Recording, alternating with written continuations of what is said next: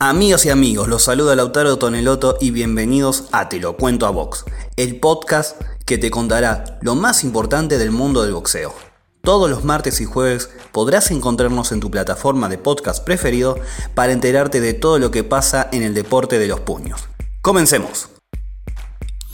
Después de casi un año, el boxeo a nivel mundial volvió a ver a uno de los mejores libra por libra de la actualidad a Terence Cranford en la burbuja del MGM Grand de Las Vegas. Casi un año después volvió al ring el estadounidense campeón del mundo OMB Welter. Y casi un año después, Terence Cranford vuelve contra un rival que carece de nombre, de nombres en su récord, que no fue probado otra vez Crawford volvió, ganó con autoridad, pero con la misma duda de siempre, si va a poder contra los mejores en algún momento, si va a ser probado contra los mejores. Esta es la gran crítica que tiene Terence Crawford en toda su carrera. Un boxeador que se sabe que es uno de los mejores del mundo, pero que no fue probado. Ni se sabe, ni, si ni se sabe, quiero decir, si soporta algún golpe de uno de los mejores de la actualidad. Pero empecemos a hablar del combate de, que se dio en Las Vegas, la verdad. Ya vamos a estar hablando obviamente de lo que dejó el combate entre Joshua Franco y Andrew Maloney por el título Super Mosca AMB. Pero una pelea entre Crawford y Brook que comenzó con mucha especulación, me daba la sensación por parte de Tennis Crawford. Los dos primeros rounds los pierde claramente el estadounidense, los gana el británico por tener un poco más de eficacia, por querer ir. El tercero, desde mi análisis, lo gana por poco, pero no mucho más. Tampoco no es que una superioridad muy clara por parte de Crawford. Pero de pronto en el cuarto cambia la pelea. Dos manos. Mejor dicho, una mano extraña, rara, llamativa. Eh, porque es, es, rara esa mano, como, por cómo sale, por cómo impacta. Y Crawford da vuelta a la pelea de un momento al otro y se queda con el combate y por la vía rápida. Algo que daba la sensación, bueno, va a terminar por ahí un poco más largo, por el trajín que venía llevando la pelea. Crawford saca una mano, una parando, parado de, de zurdo, saca una mano que no es un jab. Primer gran detalle. Y antes que esto agradezco a un colega y amigo mío, Martín Chacana, que me, que me explicó y me ayudó a entender esto. No fue con un jab con el que lo termina empezando a tambalear y mandando a, a Brooke contra las cuerdas y termina recibiendo la, cuenta el británico. Es raro el, el golpe que saca porque no es un jab técnicamente. Tampoco es un, swing, se podría decir. Un boleado, como le decimos acá en Argentina. Pero de la manera que sale y cómo termina impactando se podría decir que es un cross. Pero parece que sale tipo, desde mi ángulo, mirando la pelea, parece un upper al principio por cómo sale y cómo termina cayendo. Quiero decir desde mi ángulo porque sale la mano hacia arriba y está eh, en B mano y parece que sale tipo uppercut, tipo gancho en todo caso. Y de pronto impacta en el parietal izquierdo y lo mueve y cambia la pelea de un momento a otro. Tremendo. Es más, mismo Brook dice, no sabe qué pasó. ¿Qué pasó para que termine la pelea cambie de esa manera? Saca una mano, vuelvo a repetir, que con un ángulo extraño y que termina llamando la atención por el impacto. Y que no deja de ser un, tampoco técnicamente un cross. Fue el golpe, hay que, por ahí habría que decir, bueno, el golpe de Crawford. Eh, la verdad es llamativo el golpe, pero ahí da vuelta la pelea Crawford y se queda con el combate a partir de ahí. Un Brook que es muy claro que no es el mismo boxeador que el que vino, el que era antes de Gennady Golovkin. Además, después de la pelea con Golovkin, pelea contra Errol Spence y pierde por puntos. Y y cambia la pelea y se queda con ese título. Eh, retiene el título con claridad eh, Terence Crawford. No hay duda que pasó otra prueba, pero tampoco una prueba que le cambia mucho a lo que viene haciendo. Por ahí se podría decir que es el primer nombre interesante por el pasado que tuvo. Eh, Brooke es el primer nombre importante que tiene eh, el estadounidense. Rectifico la información, perdió por knockout 11 frente a Ross Spence, Brook. Pero bueno, como decía, es un rival que ayuda a su récord.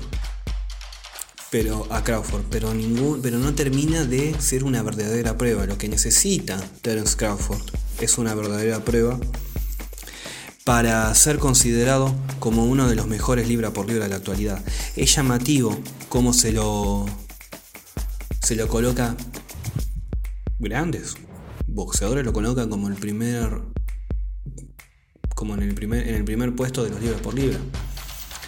Y esto a, a visión personal es para ser libre por libre, además de tener una técnica como la que tiene Crawford, además de tener esa visión de boxeo y de sacar adelante una pelea como la que tiene el estadounidense, también hay que tener grandes peleas. Y la gran noche, dirán algunos también. Que la gran noche tampoco la tiene Canelo Álvarez. Pero sí lo que tiene el mexicano es grandes peleas. Y hoy sé, después de lo que fue la muy mala pelea de Basil Lomachenko, está bien posicionado en el primer puesto. En el primer puesto. Eso es lo que le falta a Crawford y es la principal crítica que recibe a lo largo de su carrera. Es un gran boxeador que se sabe que es muy bueno, que es de temer, que puede pelear de zurdo, de derecho, de lo que quieras, pero que no tuvo grandes rivales ninguno de los grandes rivales de la categoría Welter. La categoría Welter es una de las mejores categorías de la actualidad. Está Manny Pacquiao, Kate Turman, Errol Spence, Sean Porter, Danny García, Mikey García. Igual suma un nombre como Mike García. Eh, no hay duda que ganaría en ese sentido Mikey, eh, perdón, Terence Crawford, pero suma ese nombre. Y son boxeadores que atrae público. Ahora, ¿a qué voy con esto?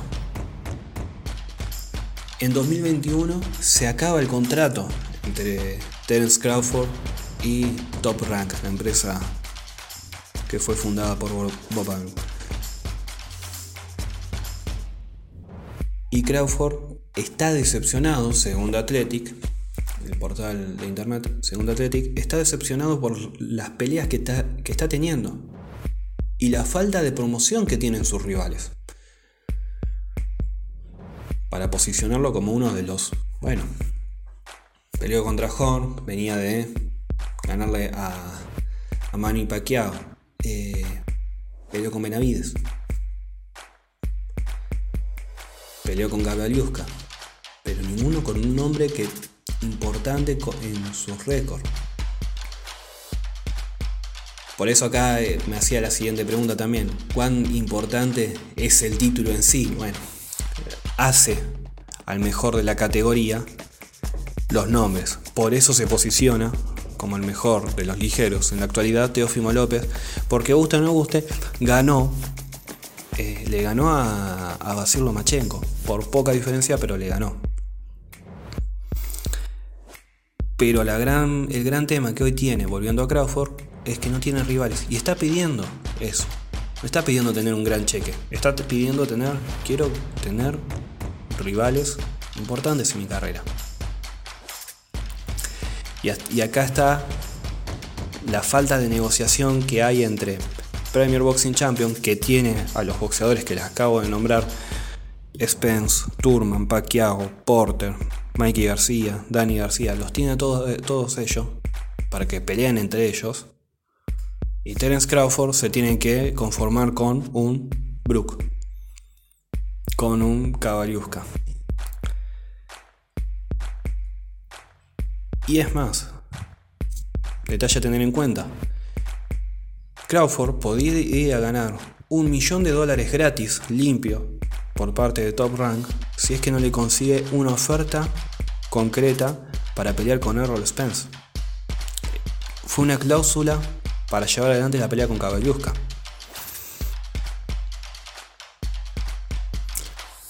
Es decir, si no se consigue esa pelea, está todo dado para que Terence Crawford pueda dar un paso al costado e irse. También se habla de que le queda una pelea más a Manny Pacquiao con Premier Boxing Champion y después se podría dar la pelea entre ellos.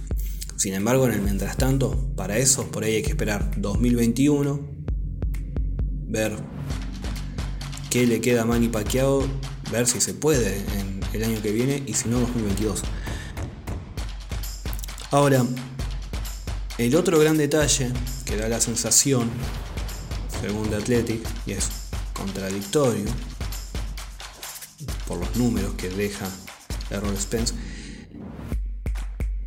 es que el estadounidense no es un boxeador que genere gran cantidad de ventas de pay-per-view.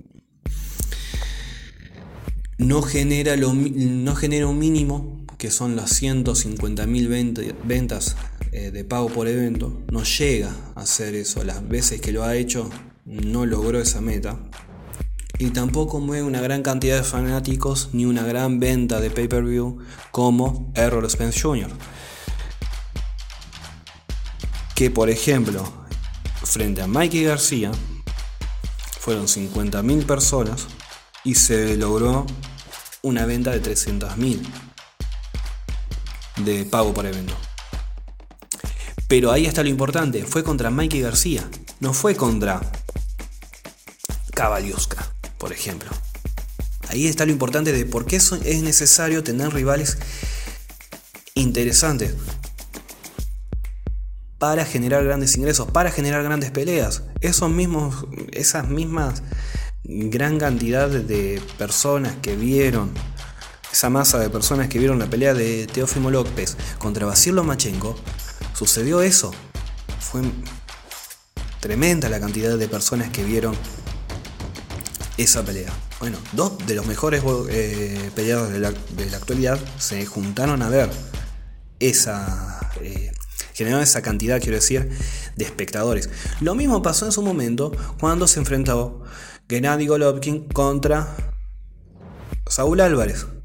O no hay que ir tampoco muy lejos y la misma cantidad de personas, o generó una, quiero decir, generó una gran cantidad de espectadores, el combate, el segundo combate entre Tyson Fury y Deontay Wilder. Es decir, la fórmula es la siguiente. Cuando juntas a los dos mejores boxeadores de cualquier categoría o de la actualidad que se pueden enfrentar, la gente va a ir a, ir a verlo porque hay un gran boxeador, en este caso podría ser el Robert Spence Jr., que tiene una gran llegada, contra Terence Crawford, un boxeador que se sabe que muy bien que es muy bueno. Y que por ahí, que por ahí, por el aficionado común del deporte no lo tiene, pero uno que le gusta por él el deporte de contacto, sí, puede llamar. Ahí está el gran problema. Obviamente que Roll Spence Jr. mueve más gente, pero hay que ver contra quién movió más gente. No es casualidad que al estadio de los Dallas Cowboys hayan eh, llevado 50.000 personas. Especialmente por el rival. El rival era Mikey García. De sangre mexicana y todo lo que mueve el mexicano en el sur de Estados Unidos. Entonces, es para mirarlo también entre pinzas ese, ese dato de lo que genera el rol Spence Jr. Y por otro lado, el otro dato importante que también da de Athletic es, ojo, está bien, no te puede generar una gran cantidad de venta de pay-per-view, pero genera una gran mueve también millones de personas. Eh, Terence Crawford. Y según los datos, la pelea contra Brooks es la segunda en, un ranking, se podría decir, que más, más espectadores tuvo una pelea de él. La mejor, según Athletic, eh, que más espectadores vio una pelea de él fue frente a Benavides, en la que hubo 2.340.000 personas. Frente a Kabalyuska, 1.600.000, mientras que contra Brook, 1.700.058 eh, personas vieron esa, ese combate. Mientras contra Jeff Korn, segundo Athletic, esa pelea, un Jorge que venía de ganarle a Manny polémico, ¿no? Pero venía de ganarle a Manny y que le costó. Y también le pegó un baile por otro, mejor dicho, le pegó un baile Crawford a, a Horn. Esa pelea ayudó a ESPN más a salir adelante, a posicionarse como una plataforma de cierre fin de semana, de los sábados por la noche, de boxeo. Se posicionó como el canal para ver peleas de boxeo. Es más, contra Benavides, después de la final de campeonato universitario de fútbol americano entre Alabama y Missouri, vino la pelea contra Benavides y captó una gran cantidad de público, Tennis Crawford. Es decir, no es un boxeador que por ahí no te, no te mueve y no te genera una gran cantidad de ganancia, o la estadística marca que en las peleas que hizo por pay-per-view no generó una gran venta, pero por ahí hay que ver al rival. Todos dábamos por hecho que iba a ganar frente a Brook. Mm, frente a Caballusca, frente a Benavides, frente a Horn, frente a Postol todos damos por hecho. Pero acá hay que, tenerlo. Eh, y por ahí un fanático del deporte que dice: bueno, a ver, pelea Spence, pelea Crawford. ¿Contra quién pelea Crawford? Frente a, por ejemplo, Caballusca, pelea Spence frente a Mikey García. Y bueno, voy a ir por, Mike, por Spence. Por lo que genera por ahí también Mikey García enfrentando a Spence y toda esa historia. Bueno, es obvio ese razonamiento. Pero va a generar mayor venta de pay-per-view, especialmente cuando empiece a enfrentar grandes rivales. Y ahí está la tarea de Top Rank que no está cumpliendo. Según su presidente, sí hizo oferta. Bien, perfecto, pero no generó las peleas para que Crawford se posicione como uno de los mejores, como un boxeador que sirve para el mercado. Es verdad que Crawford tampoco hace mucho afuera del ring, yendo a entrevistas y venderse un poco más para generar algo de controversia y polémica y que se pongan los focos en él. Sin embargo, Top Rank no hizo mucho y tampoco cumplió en generar ese tipo de peleas que necesitaría y que le daría mayor cantidad de ganancia y Al Heyman con eh, Premier Boxing Champion están esperando a que se termine su contrato y bueno, obviamente recibirlo con los brazos abiertos. La gran pregunta es, bueno, ¿qué va a suceder? Y a pocos meses de que se cumpla ese contrato, sería extraño que Top Rank pueda encontrar una oferta con Ron Spence Jr. Porque bueno, tranquilamente Al Heyman se puede quedar, Al Heyman y, Premier Boxing Champions puede quedarse con los brazos cruzados y decir, bueno, te esperamos si querés. Libre, te venís acá, hacemos negocios entre nosotros y nadie más. Por otro lado, hay que ver qué va a suceder con Manny Pacquiao, si hay algo concreto en relación a eso. Lo que no hay dudas es que Crawford tiene un excelente boxeo y lo volvió a demostrar nuevamente el sábado pasado en el MGM Grand de Las Vegas. Por otro lado, hay que mencionar lo que sucedió en, la pelea de los supermoscas entre Joshua Franco y Andrew Maloney. Una pelea que el, desenlace sorprendió. Que ya. que terminó en, no decisión. No constance, constant. Y con controversia. Con revisación. 20 minutos de revisación. Mucho tiempo para lo que es el boxeo.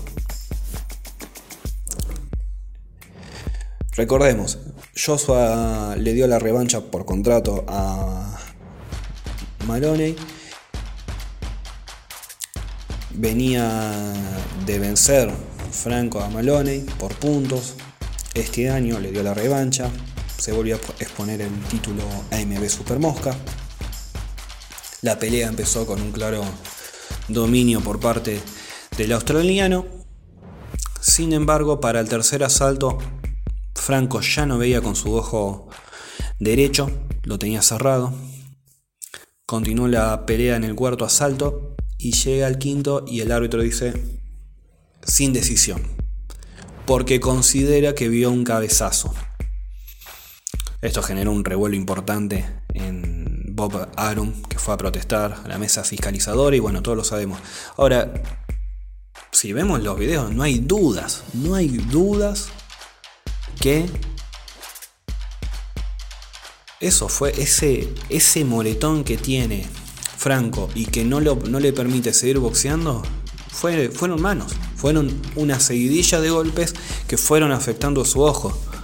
Y no hubo, según los videos que, que pudo dar ESPN, que pudo mostrar, en ningún momento se vio un cabezazo llamativo. La pelea termina sin decisión, obviamente con mucha polémica, seguramente va a haber revancha, se va a seguir hablando, pero lo que queda claro es que quedó muy expuesto, especialmente con la Comisión de Nevada, porque era la que se encargaba de fiscalizar este, esta velada y la gente que estuvo, que fue enviada por parte de la Asociación Mundial de Boxeo, bueno, a mejorar el tema de la revisación de estas decisiones, porque fue mucho tiempo, eso por un lado. Y por otro lado, detalle no menor, Robert García es entrenador de Joshua Franco y reclamó vía Twitter por qué no había ninguna persona de Golden Boy Promotions, recordemos que Golden Boy Promotions no tiene a Franco, es más, festejó cuando ganó Franco el título mundial. ¿Por qué no envió a nadie? La queja fue muchas gracias eh, Oscar por haber por no haber estado acá. No envió a nadie y es clave siempre tener, especialmente el título del mundo, a una persona que defienda a su boxeador, que defienda su negocio. Llamativo, llamativo, muy, muy llamativo. Porque pudo haber hecho fuerza y por lo menos parecía, no, señores, esto es, si no es para mi boxeador, esto es sin decisión. Se fue a video, digamos. Eh, vos va a dar un peleó para que se vaya a video. Eh, llamativo esa, llamativa esa posición de Golden Boy Promotion. Supuestamente se, debió a que, por el tema del coronavirus y que, hubo y que creció en Las Vegas y en Nevada, los casos se decidió no enviar a nadie. Raro, raro. Eh, porque sí expone, sí envía a pesar de esto a, su, a un entrenador, a su equipo y a su boxeador, cuando podría haber dicho, bueno, no va nadie o vamos todos, vamos todos, acompaña a alguien. Rara la decisión de Golden Boy Promotion, que en esta, que como se sabe, las últimas horas, las últimas semanas para ellos fueron muy malas. Y hablando de que fueron muy malas para ellos, en algunas horas, en tres horas, menos de tres horas, mejor dicho, vuelvo a hablar, mejor dicho, Canelo Álvarez va a hacer un anuncio. Estaremos atentos a lo que vaya a decir Canelo Álvarez y lo estaremos analizando el próximo jueves en Te lo cuento a vos. Muchas gracias. Si le gusta el programa, les invito a que le pongan el máximo eh, me gusta que se pueda poner el máximo ranking que se pueda poner en la plataforma que lo estén escuchando. Así llega más lejos. Y les pido que me sigan mis redes sociales, arroba lauto en el en Twitter, lauto en el en Instagram y Facebook. Ahí me pueden hacer llegar sus comentarios y sus eh, sugerencias para este podcast. Gracias y nos vemos el jueves.